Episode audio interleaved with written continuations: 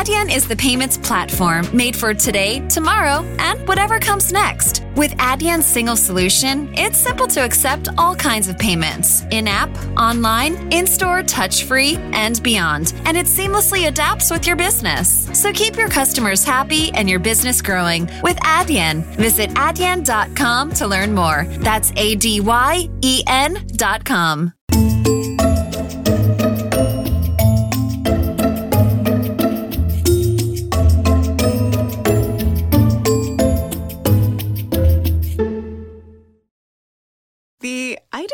didn't you liked me that way deal. Because it's one thing to receive McDonald's, but an entirely other thing to know that they woke up early to face the world and bring you McDonald's breakfast still hot in the bag. Appreciate you. There's a deal for every morning. Now grab two loaded sausage burritos for only three bucks. Prices and participation may vary. Single item at regular price cannot be combined with any other offer or combo meal. Ba-da-ba-ba-ba. Meu nome é Mariana Amorim, tenho 24 anos, sou de Massamá e licenciei-me em Ciências da Comunicação na Faculdade de Ciências Sociais e Humanas da Universidade Nova de Lisboa, FCSH. Uh, quando fui para quando fui para CC uh, queria ser jornalista e depois ao longo do curso comecei a perceber que tinha outras paixões nomeadamente o audiovisual e fui um bocadinho mais por essa por essa área especializei-me no curso em cinema e televisão o que também é uma ótima ideia para quem quer ser precário para o resto da vida Uh, contudo, o interesse pelo jornalismo continuou lá sempre. E uma coisa que aconteceu que eu acho que foi muito interessante ao longo do curso, apesar de eu me afastar do jornalismo profissionalmente, uh, a licenciatura serviu muito para eu ganhar noção da importância do jornalismo a nível social para as nossas, para as nossas sociedades. Uma sociedade democrática saudável tem de ter bom jornalismo e tem de ter bons jornalistas a trabalhar. Um, e, e fiquei interessei muito por essa questão ética, pela responsabilidade social dos jornalistas e do jornalismo. E portanto acho que comecei a valorizar muito mais a profissão, uh, mesmo não querendo praticá-la a nível profissional. E por causa disso mesmo, quando terminei o curso, que era muito teórico, uh, e isso não é mau, Uh, a teoria ensina-nos a pensar. Qualquer pessoa consegue facilmente, uh, com umas noites passadas a ver vídeos do YouTube, aprender a editar, aprender a filmar, aprender a escre escrever notícias, não é também uma coisa muito complicada, a estrutura, mas aprender a, a, a pensar e a, a, colocar questões um bocadinho mais filosóficas, a pensar na questão ética do jornalismo, isso é um bocadinho mais difícil e, portanto, o, o curso serviu-me muito bem para isso. Só que faltava uma parte prática, então fui estudar a realização durante um ano depois de, ter, de me ter licenciado.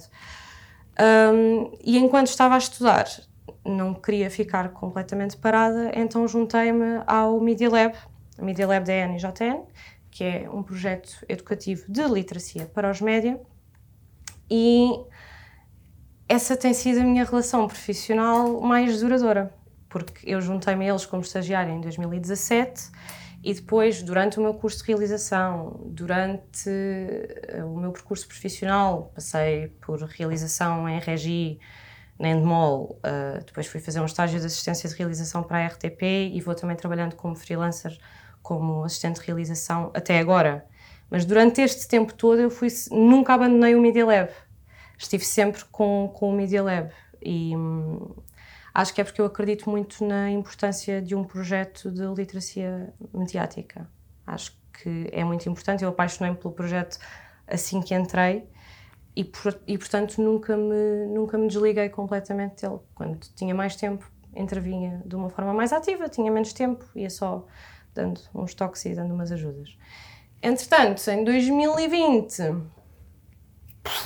não é? Uh, a pandemia aconteceu e o meu chefe, na altura, perguntou-me: Olha, nós vamos ter de reestruturar este projeto, porque isto é um projeto educativo, nós trabalhamos com escolas.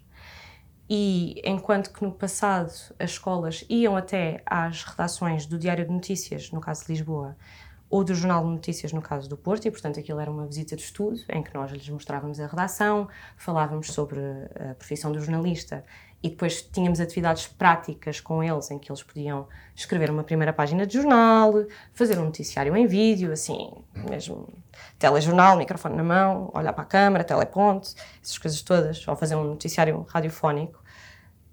Com a pandemia isso deixava de ser possível porque as aulas não estavam a funcionar presencialmente e mesmo que funcionassem presencialmente não iam poder sair da escola. Portanto, tínhamos de reestruturar o projeto e o meu chefe perguntou-me, olha, não queres... Uh, ter um papel um bocadinho mais ativo nisto, ajudar-me a coordenar.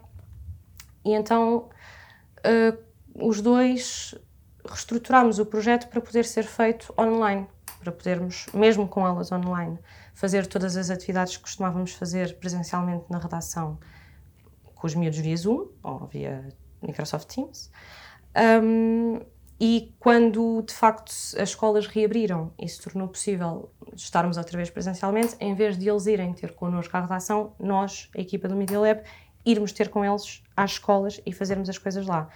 E portanto tivemos de pensar como é que como é que adaptávamos o projeto, uh, o que é que tínhamos de levar para as escolas, em quanto tempo é que conseguíamos fazer a experiência funcionar. Uh, tivemos de reduzir imenso o tempo da experiência, por exemplo, para online, porque o attention spam de uma criança de terceiro ciclo já é pequenino numa sala de aula, então via Zoom, quando temos telemóvel ao lado com o Instagram, é preciso focar muito e reduzir muito e falar só do essencial. Portanto, tivemos de fazer algumas alterações, mas ao longo deste ano letivo de 2020-21 já conseguimos meter muitas sessões em prática e o feedback tem sido positivo.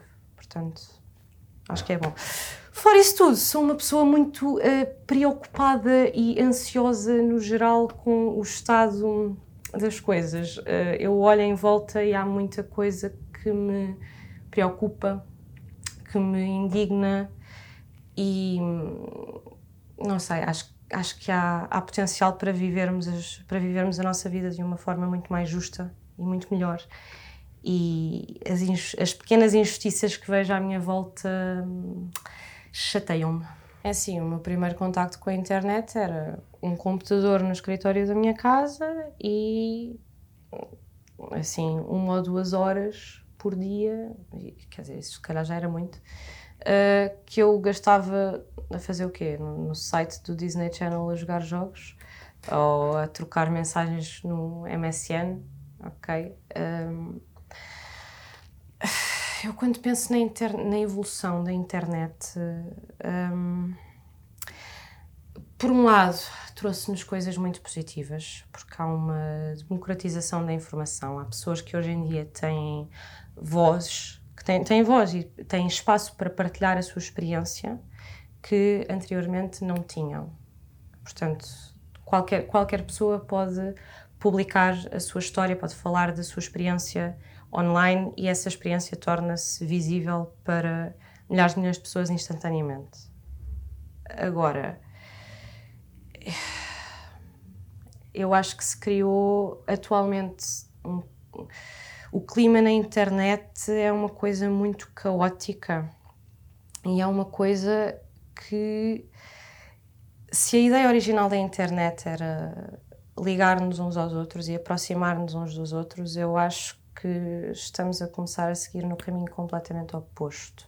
Porque a internet neste momento funciona como uma câmara de eco, funciona como uma, uma, bolha pessoal. A minha internet não é a tua internet. Eu, quando abro as minhas redes sociais e quando abro a minha internet, eh, aquilo que eu vejo à minha volta, a minha realidade digital é completamente diferente da tua. E é completamente diferente da de qualquer outra pessoa. É, é uma coisa completamente personalizada. E eu acho que estarmos cada um de nós fechados numa realidade personalizada durante tanto tempo do nosso dia, porque hoje em dia, quer dizer, eu, eu tenho um tempo morto, eu agarro o meu telemóvel. Uh, e, e, mesmo tentando ativamente combater isso, é muito difícil. Nós estamos online para tudo, nós usamos a internet para tudo, portanto, ela tem uma presença muito forte no nosso dia a dia. E estarmos uma parte tão grande da nossa vida num ambiente digital que é completamente tailor-made para as nossas necessidades, para os nossos gostos, para as nossas preferências, pode tornar-se. Um, é colocar-nos palas nos olhos. Pode tornar-se uma coisa. isola-nos muito.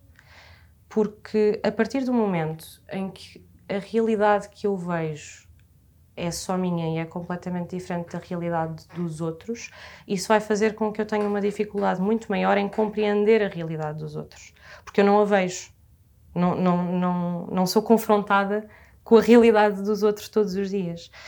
Muitas vezes acontece-me uma coisa, que é ver uma opinião de alguém na internet com a qual eu não concordo necessariamente e fico aquilo provoca uma reação forte em mim, que é como é que esta pessoa, como é que esta pessoa está a dizer isto? Como é que esta pessoa, como é que esta pessoa não vê o que se está a passar? E não vê. Porque esta pessoa diz estas coisas com as quais eu discordo profundamente e que me parecem retiradas de uma outra realidade, porque a realidade que essa pessoa está a ver, a informação uh, que está a chegar a essa pessoa todos os dias, pode ser completamente oposta da, da, da realidade que eu estou a ver. E isso, eh, isso, isso torna impossível qualquer diálogo.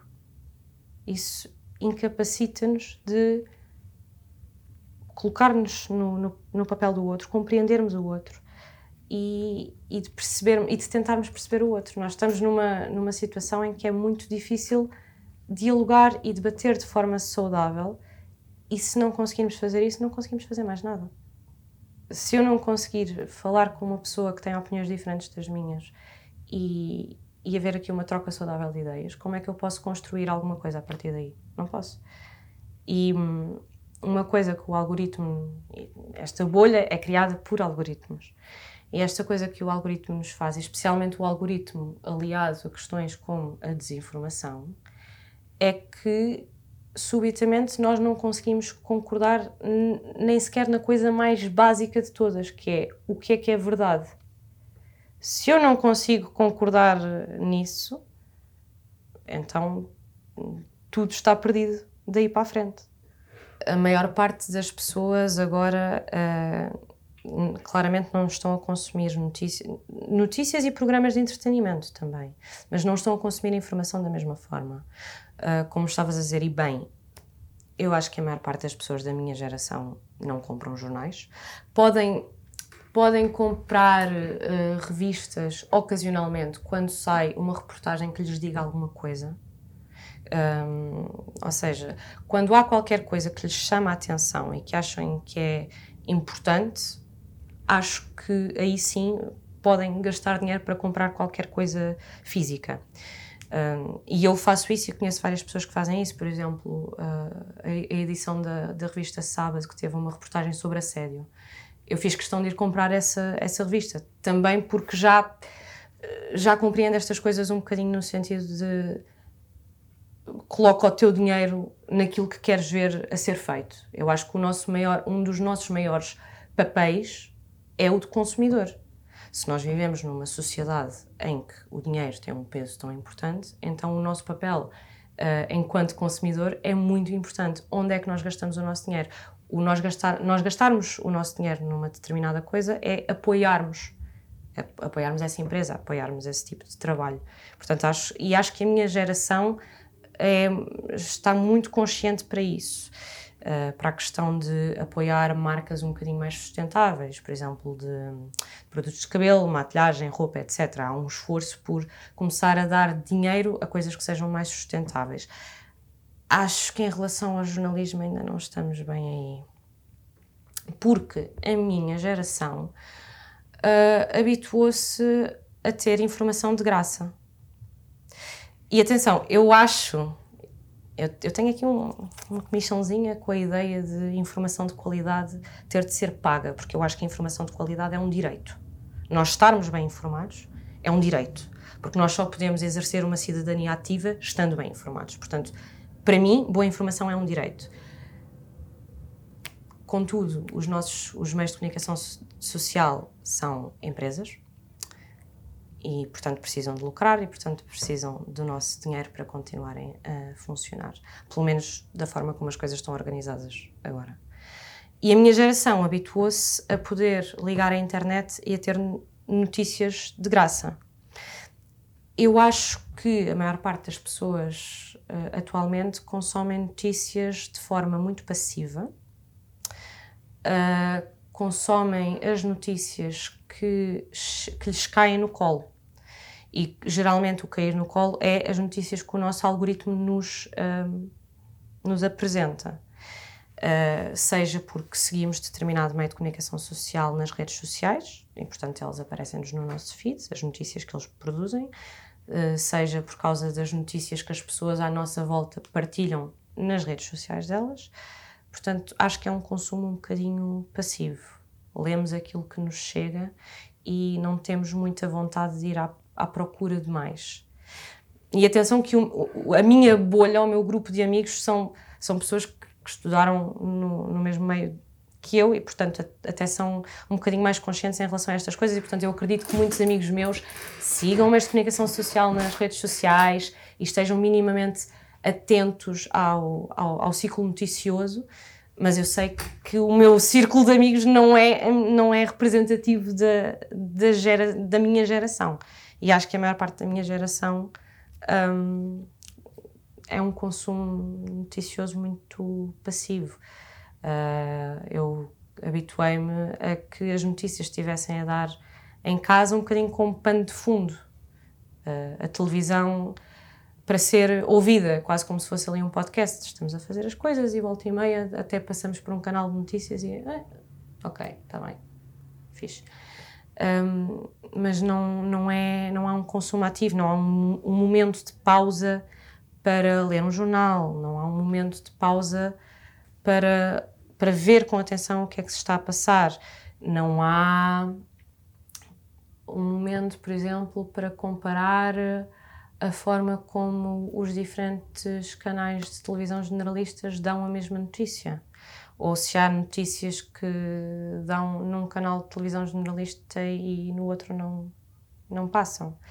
Acho que é isso, é muito passivo. Estamos a consumir notícias de uma forma muito acrítica. É, é muito complicado porque Antes de mais, eu acho que a maior parte das pessoas que criticam o jornalismo em Portugal, e eu acho que é importante criticarmos o jornalismo, é importante sermos exigentes com o nosso jornalismo, precisamente pela importância que eu acredito que o jornalismo pode e deve ter.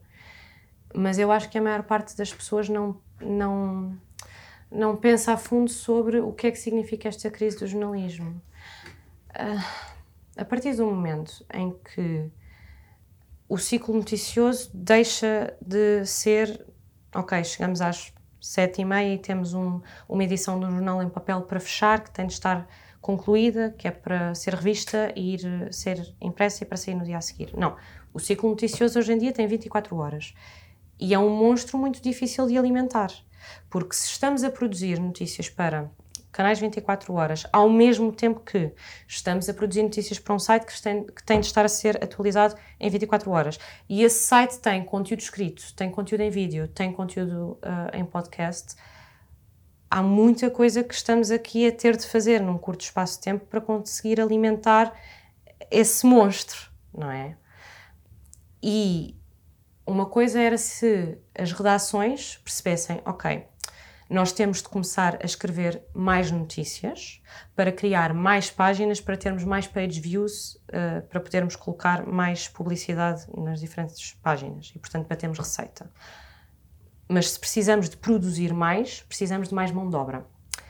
Isso não é aquilo que aconteceu. O que aconteceu foi exatamente o oposto. Foi as redações estão chupadas até ao tutano, com pouquíssimas pessoas mal pagas a fazer horários absurdos por um salário absurdo, sem progressão de carreira. Portanto, estamos a falar de pessoas esgotadas que estão a fazer o triplo do que deviam estar a fazer num curtíssimo espaço de tempo. E isto não, isto não são ingredientes que produzam informação de qualidade.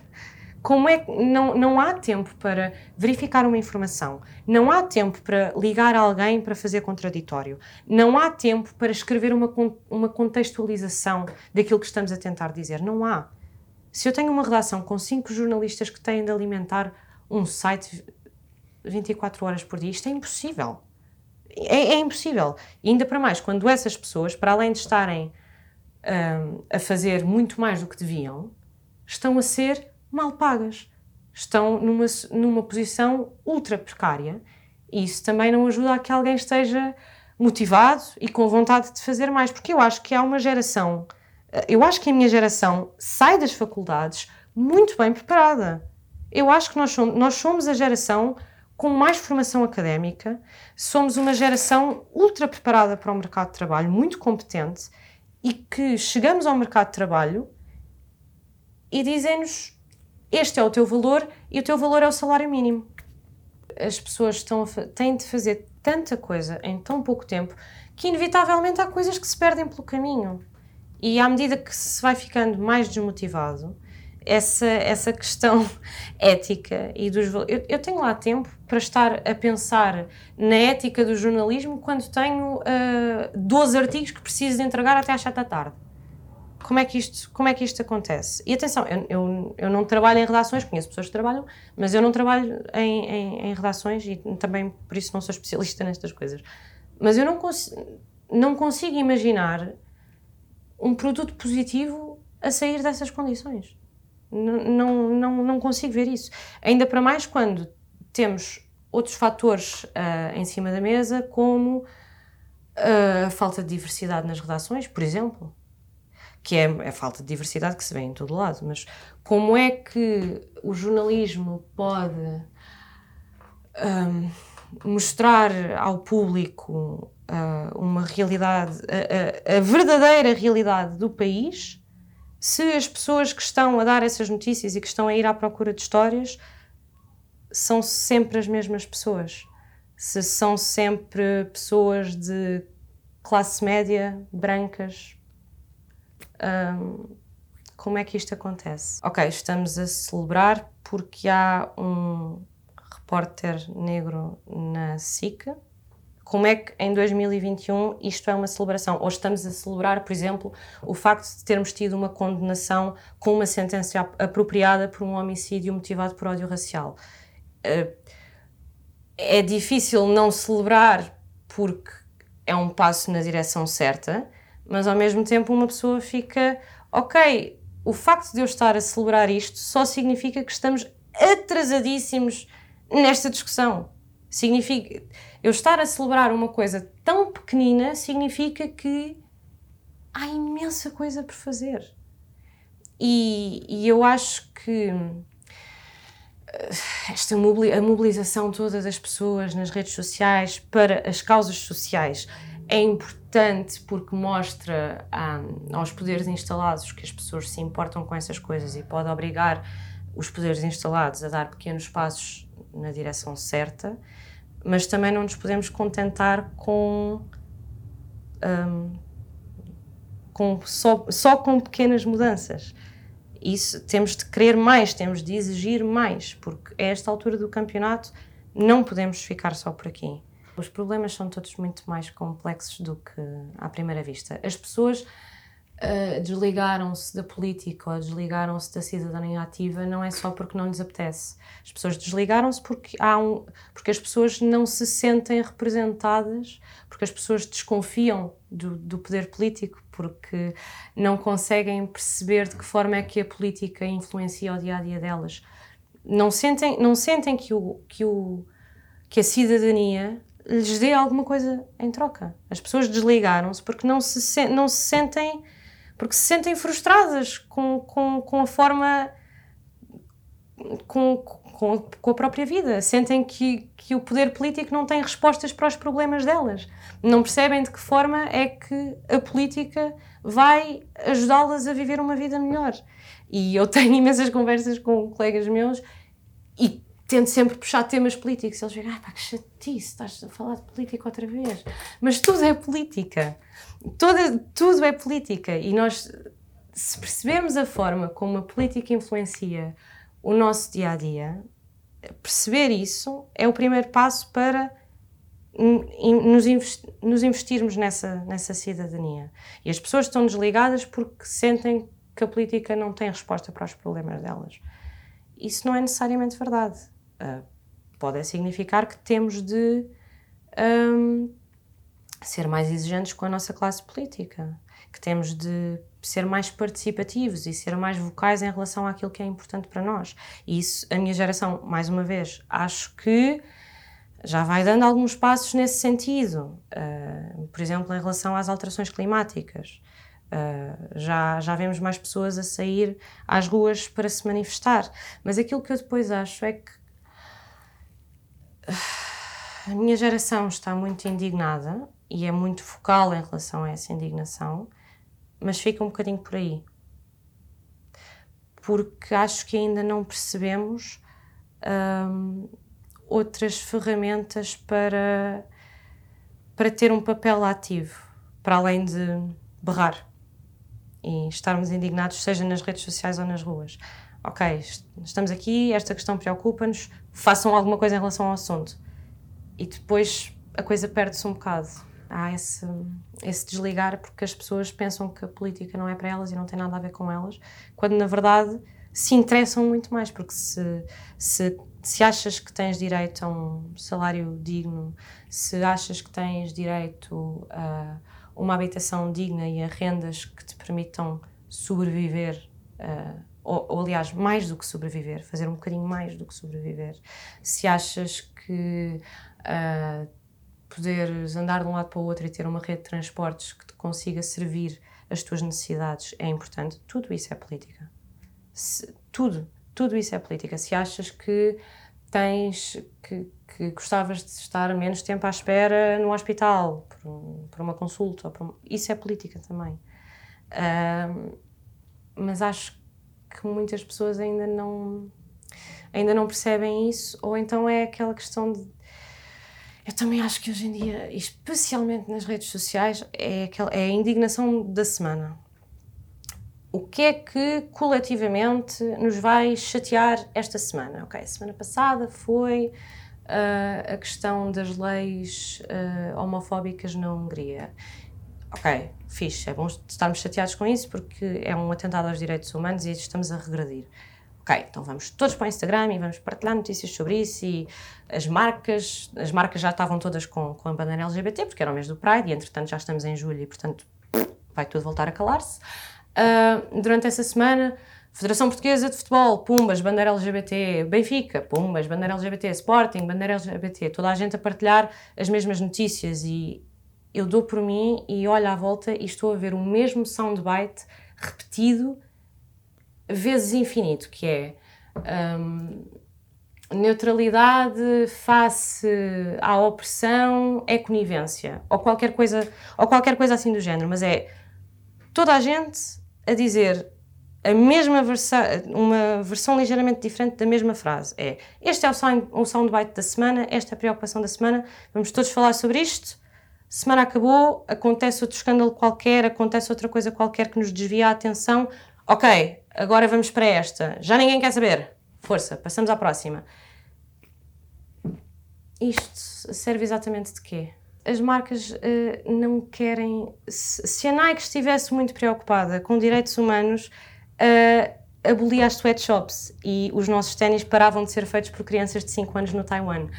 Uh, se as marcas quisessem mesmo saber de direitos humanos, uh, já tinham feito alguma coisa em relação a isso.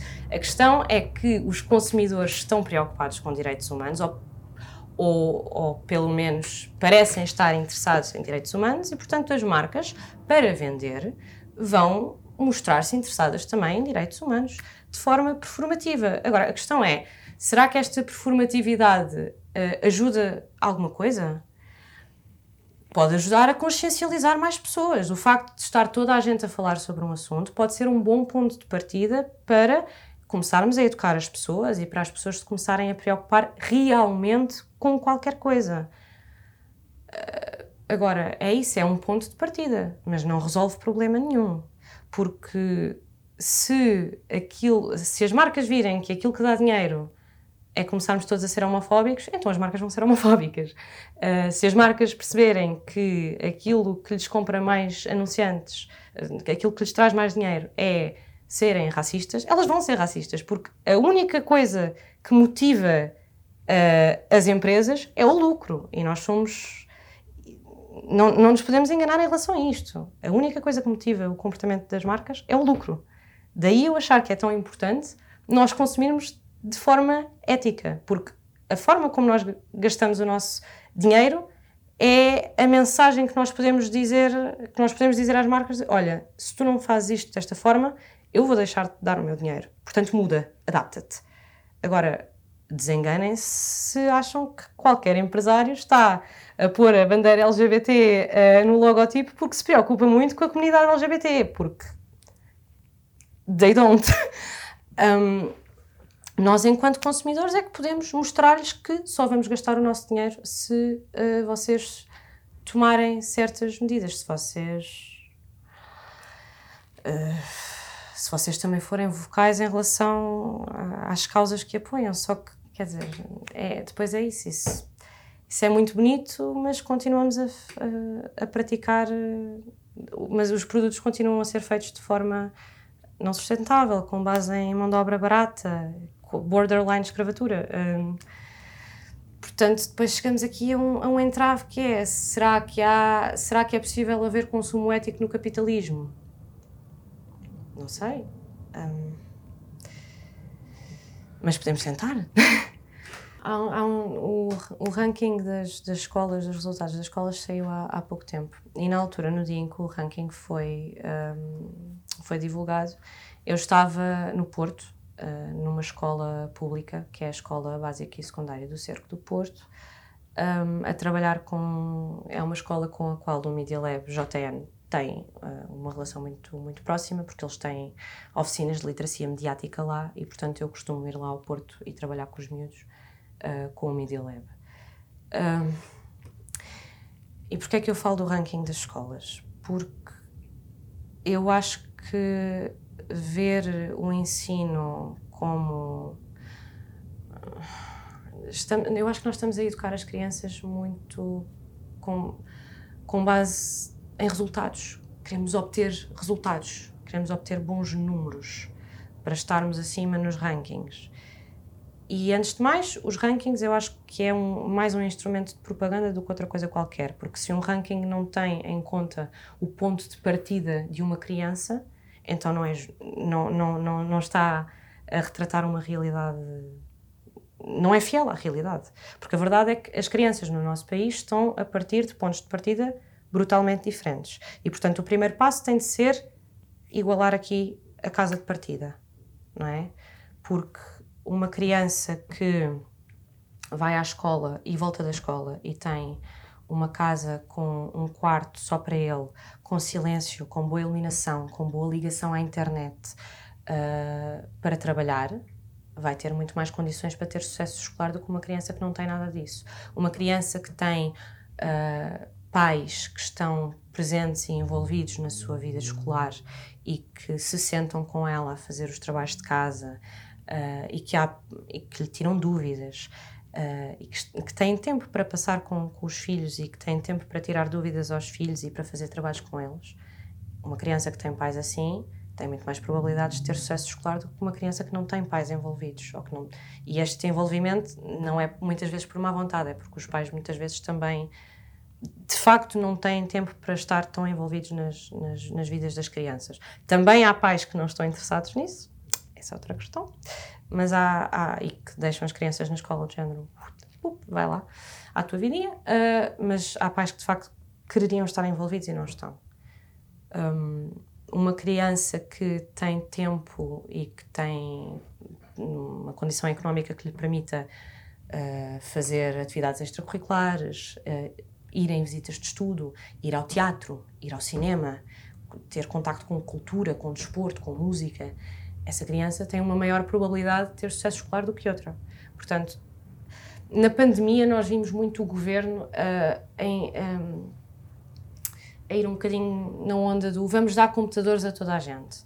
Eu não acho que os problemas com a educação se resolvam espetando um computador em cada casa, porque se a criança tem um computador, mas não tem pais que estejam ali presentes para usar o computador com ela, o computador não lhe serve de grande coisa. Ou se tiver o computador, mas viver uh, no interior do país, num sítio onde não haja boa ligação à internet, esse computador também não lhe vai servir de grande coisa. Eu acho que estamos muito focados em resolver problemas a nível de infraestrutura, quando temos de. Uh, quando isso é uma pequena parte do problema que tem de ser resolvido. Esse é logo o primeiro ponto. Temos de reconhecer que as crianças não estão todas a ir para a escola uh, com as mesmas com, não vêm todas do mesmo sítio. Não estão todas a partir do mesmo sítio, não estão todas a partir da mesma casa de partida. Pronto. E depois, depois temos o problema dos professores, que também são uma classe, são trabalhadores na maior parte das vezes que eu, eu considero mal pagos, que têm de fazer também, tal como os jornalistas, muita coisa em pouco tempo. Temos turmas enormes e os professores têm de dar atenção a, esse, a, todas essas crianças, mas havendo uma turma muito grande, um aluno que tem um bocadinho mais dificuldades vai invariavelmente ser um bocadinho deixado para trás, porque a turma toda está a seguir numa, numa direção. E os professores, para além de terem várias turmas com imensas crianças para gerir e trabalhos para corrigir, etc., depois têm reuniões e, e programas curriculares para estão a tratar também de muita coisa ao mesmo tempo e, são e estão também, por causa das suas condições profissionais muito desmotivados. E isso, mais uma vez, não são bons ingredientes para termos uma, um, uma solução boa. E depois, quando estamos demasiado focados em cumprir os tópicos do currículo escolar e pronto, e riscar uma coisa de lista, isto já foi dado, isto já foi dado, esta prova já foi feita,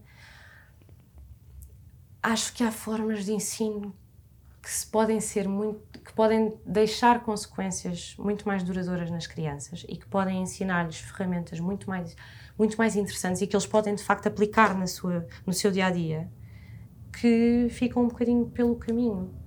Acho que uh, devíamos focar-nos muito mais em dar às crianças capacidades de diálogo de discussão, em trabalhar uh, as ferramentas comunicacionais das crianças, em trabalhar as capacidades sociais das crianças, até porque hoje em dia elas saem da escola e interagem umas com as outras de uma forma que já é muito mediada, através dos telemóveis, das redes sociais. Portanto, dar às crianças a capacidade de debater, de pensar os assuntos um bocadinho com mais com mais, com mais profundidade, em vez de estarmos só a debitar matéria.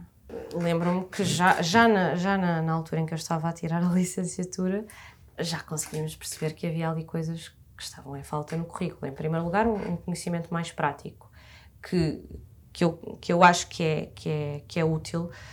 Mais uma vez, eu acho que hoje em dia nós muito facilmente conseguimos ser autodidatas e aprender a fazer coisas através de vídeos do YouTube e etc. Mas haver uma, um elemento prático na educação é importante porque dá uh, aos jovens e às crianças um espaço seguro para experimentar. Não é? Em vez de estarmos a aprender sozinhos, sentados uh, como editar um vídeo no, no nosso computador, temos alguém connosco que nos pode tirar dúvida, é sempre muito melhor e podemos experimentar e fazer coisas e falhar na escola para depois, quando, quando saímos, já nos sentirmos mais confiantes e mais bem preparados. E é um bocadinho isso que nós também fazemos com as crianças na, na, na escola. Por isso é que o Media Lab tem uma componente também tão prática em que eles podem fazer, escrever, adaptar uma notícia, escrevê-la por palavras próprias e apresentá-la em frente a uma câmara.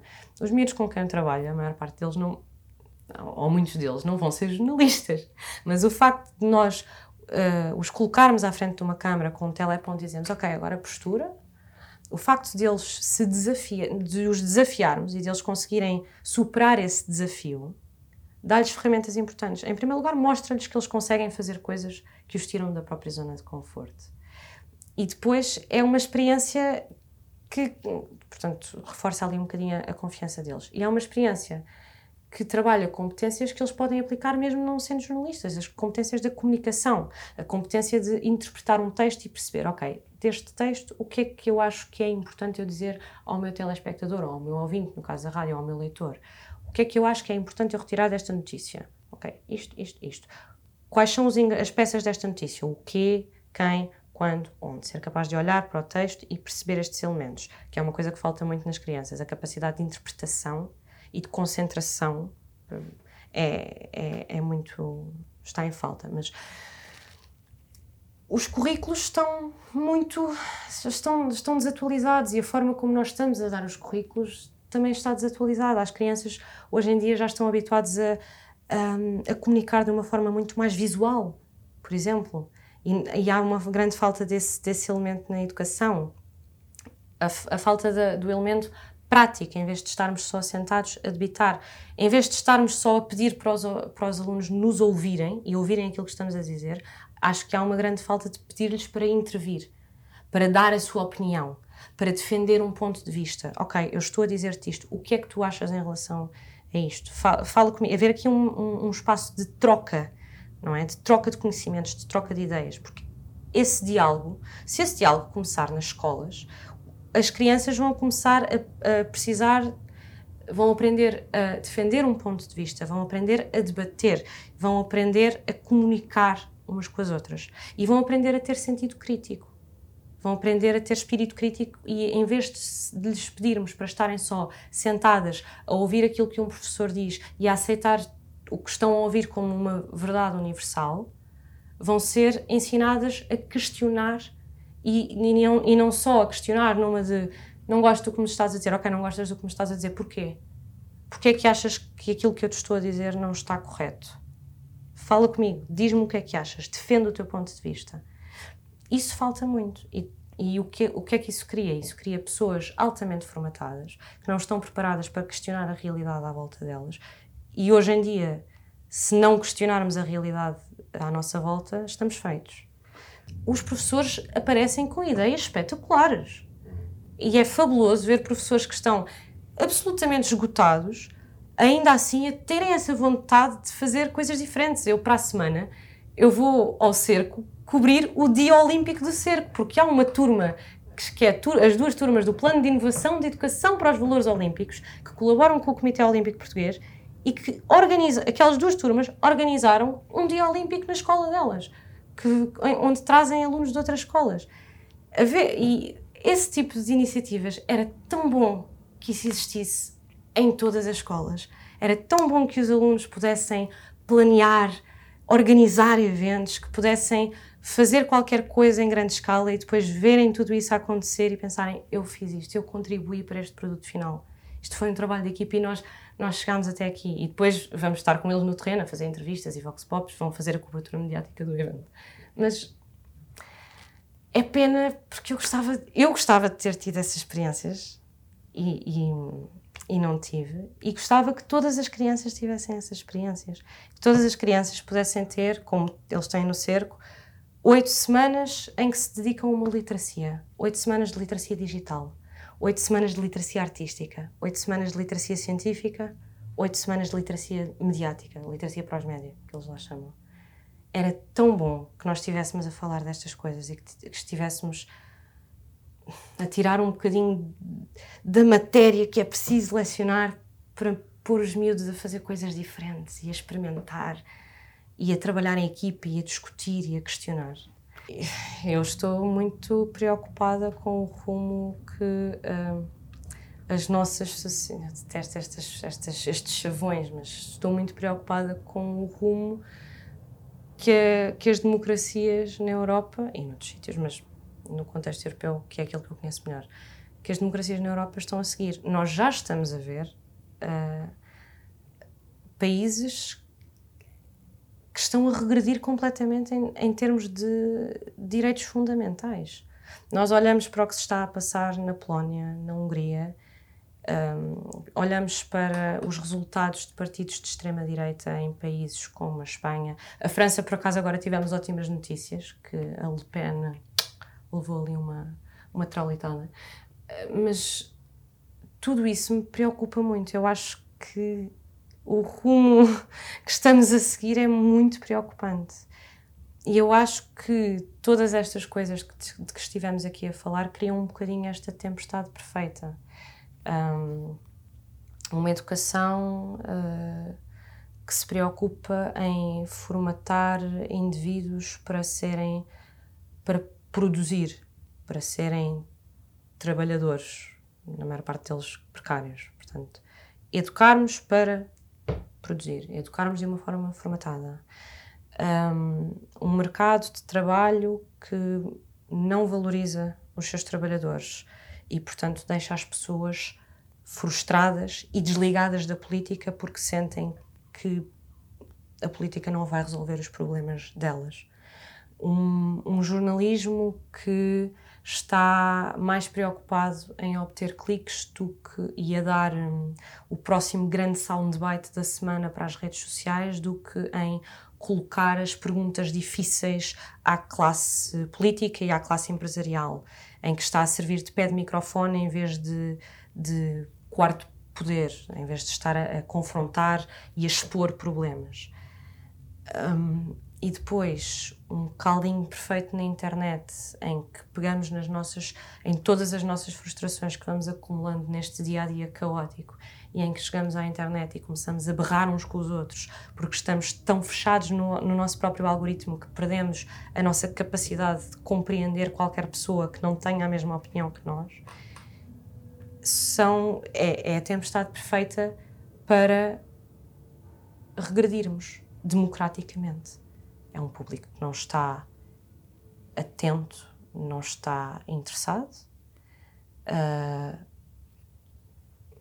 é, é uma, uma classe política que também está muito mais interessada em, em proteger-se a si própria do que em responder aos problemas do dia a dia das pessoas. E, mais uma vez, muito importante não generalizar, porque há, há excelentes deputados no nosso país que estão a fazer um trabalho notável, eu acho. Mas isto é o caldo perfeito para aparecerem salvadores da pátria que nos dizem eu vou resolver, que, que, que, na verdade não fazem mais nada para além de apontar para uma coisa e dizer isto é um problema. Ou estas pessoas são um problema.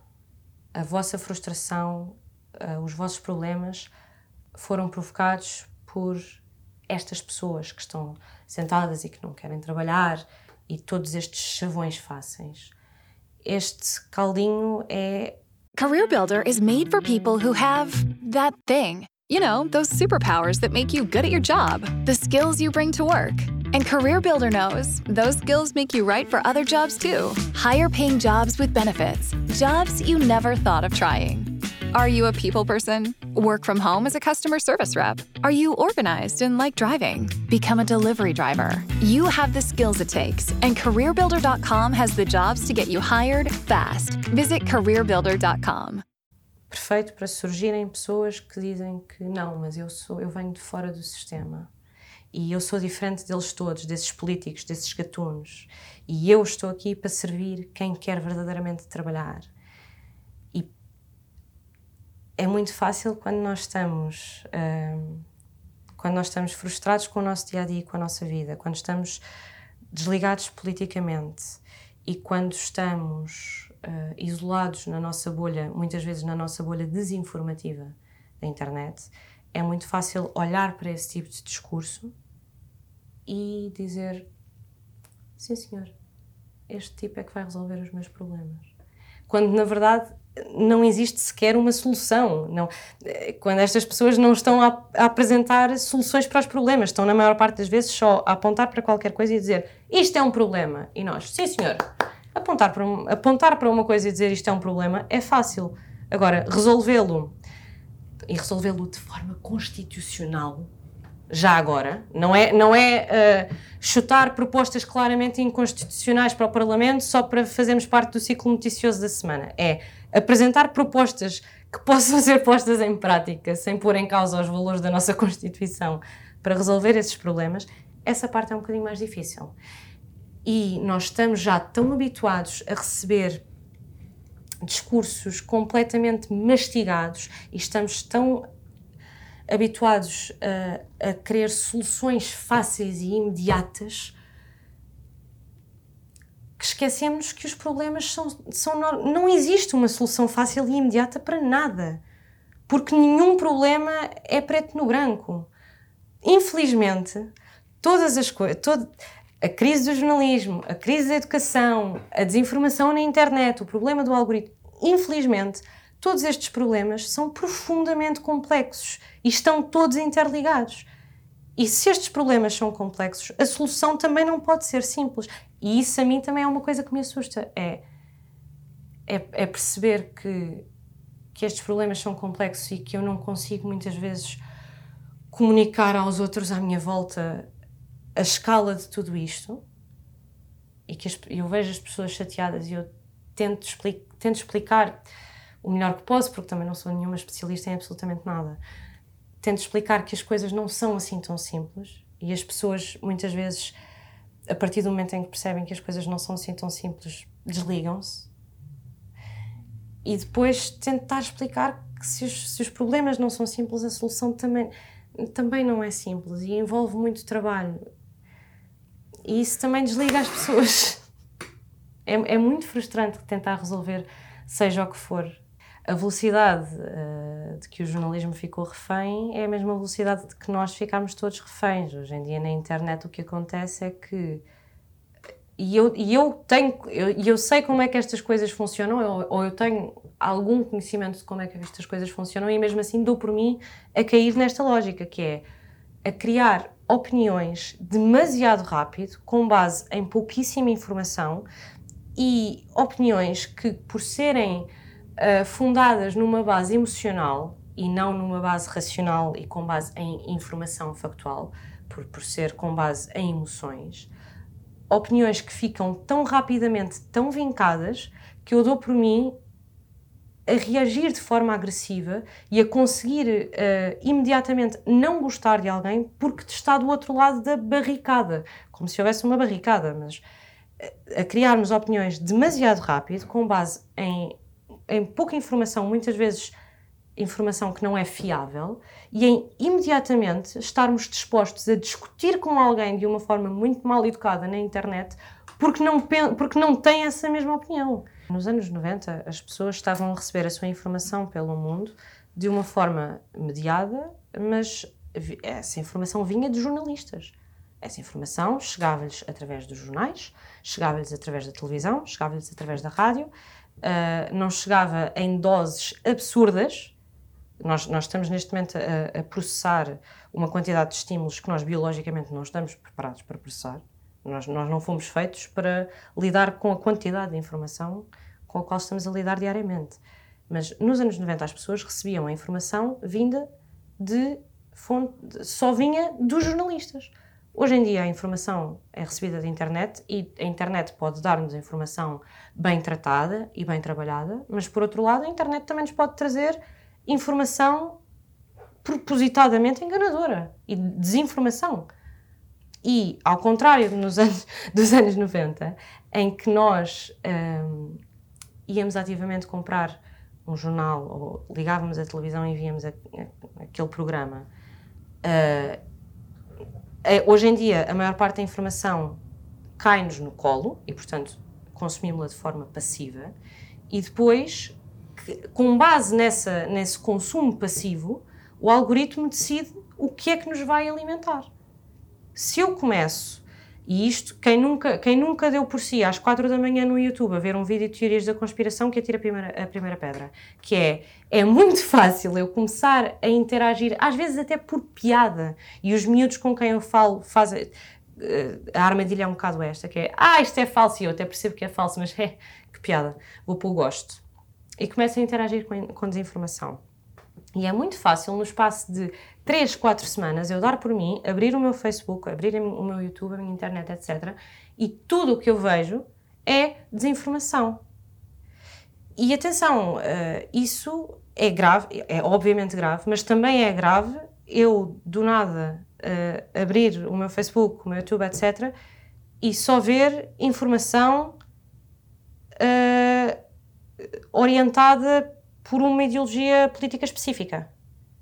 Seja aquela que eu acho que é boa ou aquela que eu acho que é má. Porque a questão é óbvio que, eu, que a desinformação é um problema muito mais grave porque estamos a ser alimentados com mentiras e qualquer, as mentiras são sempre muito piores que qualquer coisa um, com um tom ideológico. Mas também é grave eu só estar a receber informação com a qual eu concordo Isso também é grave, porque, ora aí está, impossibilita a capacidade de diálogo e a capacidade de debate. Uh, porque do nada eu olho para, para as outras pessoas que não têm opiniões semelhantes às minhas e elas são inimigas. Porque eu não consigo. Como é que tu não estás a ver isto? Como é que tu não percebes? Eu não percebo como é que a pessoa do outro lado não percebe e ao mesmo tempo ela está a passar por esse processo comigo. Para, para, para a pessoa do outro lado, eu sou, eu sou a negacionista, eu sou aquela que está cega e que não consegue ver a realidade. A desinformação é uma pandemia, porque funciona exatamente como qualquer vírus. E, aliás, é uma, é uma analogia que eu uso muito para tentar explicar uh, a desinformação às crianças. Uh, a desinformação uh, espalha-se a uma velocidade hoje em dia que é, é muito semelhante à, à de um vírus. E para este ainda não há vacina. Há uma etiqueta respiratória que nós podemos ter, mas ainda não há uma solução para a desinformação, em, em grande parte porque estamos um bocadinho a correr atrás do prejuízo. Isto está a evoluir a uma velocidade tão grande que não conseguimos arranjar soluções a uma velocidade suficientemente rápida para sequer para apanhar o problema, porque ele já está a desenvolver-se ainda mais. Nós ainda nem sequer chegámos às deepfakes. Quando isso acontecer, eu, eu não consigo. Isso assusta-me, isso preocupa-me profundamente, porque quando já nem sequer conseguimos uh, confiar nas imagens que supostamente valem mais do que mil palavras e que são o espelho da verdade, apesar de serem facilmente manipuláveis, isso vai ser ainda mais difícil de, de negar. Regular tudo isto depois é muito complicado, claro, porque claro. assim que se começa a falar de regular discurso na internet, uh, imediatamente, e bem, atenção, levantam-se as bandeiras da liberdade de expressão, porque é, é um, isto é um terreno muito pantanoso. E por, por estar tão próximo das questões da liberdade de expressão e da censura, é que é, é muito complicado legislar isto. Por isso é que eu acho que a legislação é uma parte da solução, mas se calhar não é não é nunca vai ser toda a solução. Eu acho que a solução é educar, porque se legislar estes assuntos é, já percebemos, basta, por exemplo, ver aquele episódio do É ou Não É sobre a Carta de, de Direitos de Direitos Humanos na, na Era Digital, por causa da, daquela linha sobre a, sobre a desinformação. É engraçado como isso passou uh, tudo a favor no Parlamento e depois, mais tarde, quando se soube, imediatamente algumas pessoas começaram a, a levantar problemas por causa da questão da liberdade de, de, expressão e de censura. E eu recomendo toda a gente que toda a gente veja esse, esse é ou não é, porque acho que hum, há ali pontos muito interessantes a serem discutidos naquele programa. Um, mas é muito difícil legislar a questão da desinformação na internet. E, portanto, eu acho que se calhar devíamos inclinar-nos um bocadinho mais para outras duas soluções um, educação, que é munirmos uh, não só os jovens, porque uh, o pessoal mais velho também é, é muito, cai, cai muito facilmente nesta armadilha porque não são nativos digitais. Mas uh, educação, consciencializar as pessoas para literacia mediática, para, para o problema da desinformação, colocar as pessoas a pensar sobre isto e a perceber que o problema existe, ok? Colocar as pessoas a valorizar o jornalismo e o bom jornalismo. Nós temos de voltar, a, a literacia mediática eu acho que é muito importante neste, neste sentido e por isso é que nós no Media Lab colocamos de certa forma os alunos no papel de jornalistas, porque eles ao, ao terem de produzir conteúdo noticioso, que é uma, uma expressão que eu odeio, mas é aquela que me vem à cabeça agora, ao colocar as crianças no papel de jornalistas, eles percebem que é mais difícil do que parece à primeira vista e, portanto, mais facilmente conseguem valorizar o trabalho feito pelos jornalistas. É muito importante nós educarmos para isso e educarmos, voltarmos a interessar as pessoas pelo jornalismo, as, as pessoas perceberem o papel de estarem interessadas em que haja bom jornalismo no seu país e serem exigentes com o jornalismo, serem, eu já não digo a quererem a quererem um jornalismo objetivo, porque eu acho que isso é uma utopia. Eu acho que jornalismo objetivo, 100% objetivo, não existe e nunca vai existir. Mas quererem jornalismo mais transparente, por exemplo. Acho que é mais por aí. Mas, portanto, educar, Educar para saber reconhecer a informação, para saber denunciar a informação, detectá-la, tornar uh, as crianças desde, desde cedo em agentes do combate à desinformação e ensinar às pessoas qual é o papel que o algoritmo tem na propagação da desinformação, qual é o papel que o algoritmo tem na nossa quando estamos a formar uma opinião, uh, ensinar as pessoas para irem à procura da sua informação fora da bolha ou para trazerem para dentro da sua bolha vozes disruptivas voluntariamente. Eu, por exemplo, tive de, eu tive de me obrigar a seguir pessoas de direita, porque eu não estava a aguentar. É, mas isso é, é, é, importante, eu acho que é importante. Trazermos vozes diferentes da nossa e opiniões diferentes da nossa ativamente para dentro da nossa bolha ou irmos procurar coisas fora da bolha sabermos reconhecer bons produtos jornalísticos e interpretá-los e olhar para um texto jornalístico e perceber o que é que está a faltar aqui. Falta contraditório? Falta o, o quê, o quem ou o quando? Falta uh, contextualização? Portanto, educar para isto, educar para a literacia mediática. Esse é um ponto importante. O outro ponto importante é apoiar o jornalismo. Nós estamos a ver agora, estão a brotar agências de fact-checking como cogumelos. O primeiro fact-checker tem de ser o jornalista. Nós estarmos a, a criar polígrafos e, e, e uh, mais, mais uh, organismos de fact-checking nos meios de comunicação social é ir atrás do problema e é julgar esta lógica. Eu acho que o polígrafo atualmente funciona um bocadinho mais como uma forma da SIC se manter. Um, se manter dentro de qual é a indignação da semana e, portanto, trazer cliques, do que boa informação. O bom fact-checker tem, tem, de ser o jornalista, mas para isso acontecer, o jornalista tem de receber bem, tem de ter condições para trabalhar e os meios de comunicação social têm de estar preparados e têm de ter tempo. O tempo é essencial. Nós precisamos de tentar desacelerar um bocadinho isto. E eu acho que quando se dá às pessoas bom conteúdo, conteúdo feito com. Conteúdo, eu odeio a palavra conteúdo. Conteúdo feito com, com tempo, com preocupação, as pessoas gostam. O Fumaça, por exemplo. O Fumaça é, é um projeto que me apaixona e que me deixa cheia de esperança no futuro do jornalismo em Portugal. Porque as pessoas estão a pagar para bom conteúdo. As pessoas, quando veem que alguma coisa foi feita com tempo, com dedicação e quando, foi, quando é feita com transparência, as pessoas apoiam esse conteúdo. E eu acho que é por aí que nós devemos ir. Por projeto, mais projetos como o Fumaça, como o Shifter, como o Interruptor, como a Mensagem. Estão a surgir coisas que são feitas por pessoas da minha geração que eu acho que estão aí bem preocupadas com o rumo que os meios de comunicação social tradicionais estão a seguir. E estão a criar este, estas, estas, estes novos uh, meios de comunicação como resposta a isso. E estão a ter resposta. As pessoas estão, as pessoas estão a gostar. Portanto, essas coisas dão-me esperança.